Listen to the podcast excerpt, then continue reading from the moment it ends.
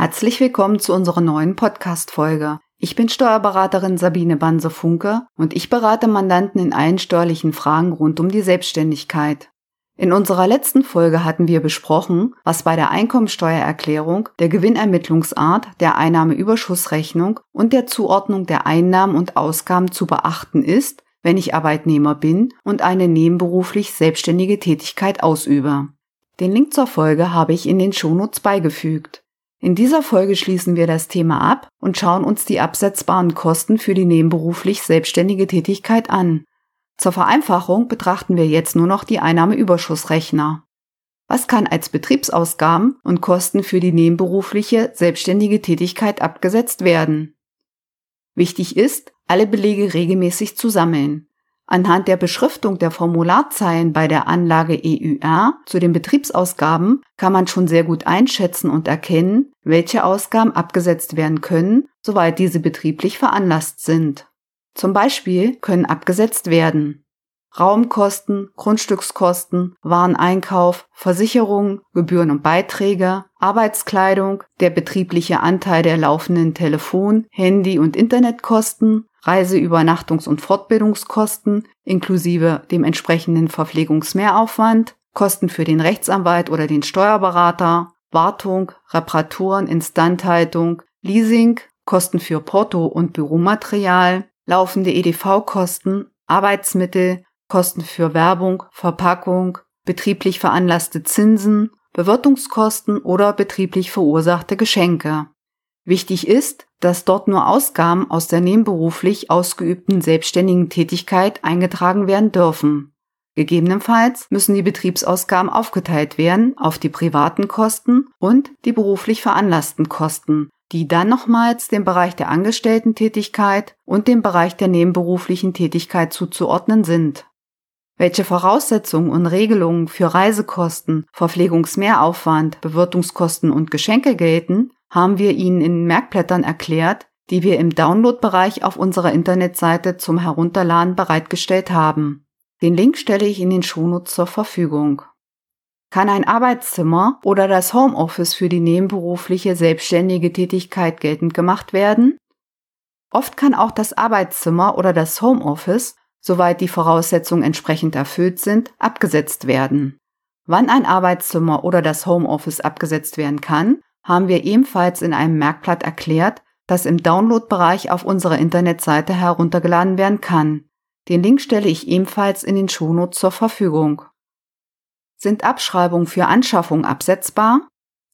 Soweit betrieblich genutzte Wirtschaftsgüter angeschafft werden, zum Beispiel Telefon, Handy, Computer, Drucker, EDV-Ausstattung, Schränke und Regale, Schreibtische oder Stühle, Schreibtischlampe, sonstige Geräte, Werkzeuge oder Inventar, können Abschreibungen, erhöhte Absetzungen, die Sofortabschreibung oder Sammelpostenabschreibung für geringwertige Wirtschaftsgüter, die Sonderabschreibung für bewegliche Wirtschaftsgüter oder dafür auch der Investitionsabzugsbetrag geltend gemacht werden. Hierzu hatten wir bereits Podcast-Folgen aufgenommen, die ich in den Shownotes ebenfalls verlinke. Für 2020 und 2021 kann auch die degressive Abschreibung für bewegliche Wirtschaftsgüter des Anlagevermögens abgesetzt werden. Alle Wirtschaftsgüter werden in das Anlageverzeichnis im Formular AV EUR eingetragen. Ab wann kann Abschreibung geltend gemacht werden? Bei den Anschaffungen bei Einnahmeüberschussrechnung wird nicht das Zu- und Abflussprinzip angewandt. Das Zu- und Abflussprinzip hatte ich bereits in der letzten Folge erklärt.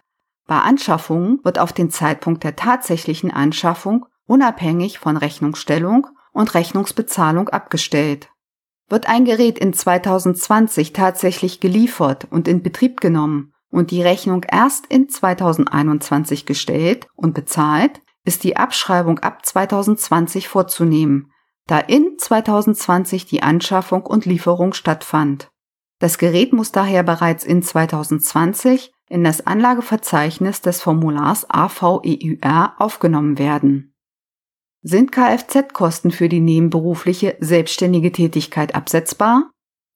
Zunächst betrachten wir die Fahrzeuge, die sich nicht im Betriebsvermögen befinden, sondern privates Vermögen des Steuerpflichtigen sind. Diese Fahrzeuge werden nicht zu mehr als 50 Prozent eigenbetrieblich genutzt. Für diese PKWs kann für jeden betrieblich gefahrenen Kilometer 30 Cent pauschal als Betriebsausgabe geltend gemacht werden. Alternativ können die tatsächlichen Kfz-Kosten für jeden tatsächlich betrieblich gefahrenen Kilometer genau ermittelt und angesetzt werden. Dafür addiert man sämtliche in einem Jahr angefallene Kosten des PKWs inklusive der Abschreibung, wobei es dabei keine Rolle spielt, für welche Zwecke der Pkw gefahren wurde und dividiert die Jahresgesamtkosten des Pkws durch die Jahresgesamtleistung des Pkws. So erhält man die tatsächlichen Kosten des Pkws pro gefahrenen Kilometer. Diese wiederum multipliziert man dann mit dem jährlich aus betrieblichen Gründen gefahrenen Kilometern. Hier besteht der Vorteil, dass ein deutlich höherer Betrag pro Kilometer abgesetzt werden kann gegenüber der vorher genannten Pauschale mit 30 Cent. Für die Wege zwischen Wohnung und erster Betriebsstätte kann für jeden Entfernungskilometer 30 Cent geltend gemacht werden. Für 2021 bis 2026 beträgt die Entfernungspauschale für die ersten 20 Entfernungskilometer 30 Cent je Entfernungskilometer und ab dem 21. Entfernungskilometer erhöht diese sich für 2021 bis 2023 auf 35 Cent je Entfernungskilometer und in den Jahren 2024 bis 2026 steigt der Satz ab dem 21. Entfernungskilometer auf 38 Cent pro Entfernungskilometer. Schauen wir uns nun die PKWs im notwendigen Betriebsvermögen an. Kfz-Kosten für Fahrzeuge, die dem notwendigen Betriebsvermögen zuzuordnen sind, weil sie zu mehr als der Hälfte eigenbetrieblich genutzt werden, sind vollständig als Betriebsausgaben absetzbar. Im Gegenzug wird für privat veranlasste Nutzung ein Privatanteil ermittelt und bei den Einnahmen versteuert. Für die Fahrten Wohnung und erster Betriebsstätte erfolgt zusätzlich noch eine Korrektur für die nicht abziehbaren Kosten. Was muss hinsichtlich der Steuerzahlung und Vorauszahlung beachtet werden? Soweit sich durch die nebenberuflich selbstständige Tätigkeit ein Gewinn ergibt, kann es zu Steuernachzahlungen bei der Steuererklärung kommen. Die Höhe der Steuernachzahlung ist von dem Gewinn und den weiteren Einkünften und den sonst noch absetzbaren Kosten bei der Steuererklärung abhängig. Das Finanzamt kann ab einer Steuernachzahlung von 400 Euro pro Jahr vierteljährliche Vorauszahlungen festsetzen. Fassen wir die wichtigen Punkte für die nebenberufliche selbstständige Tätigkeit noch einmal zusammen.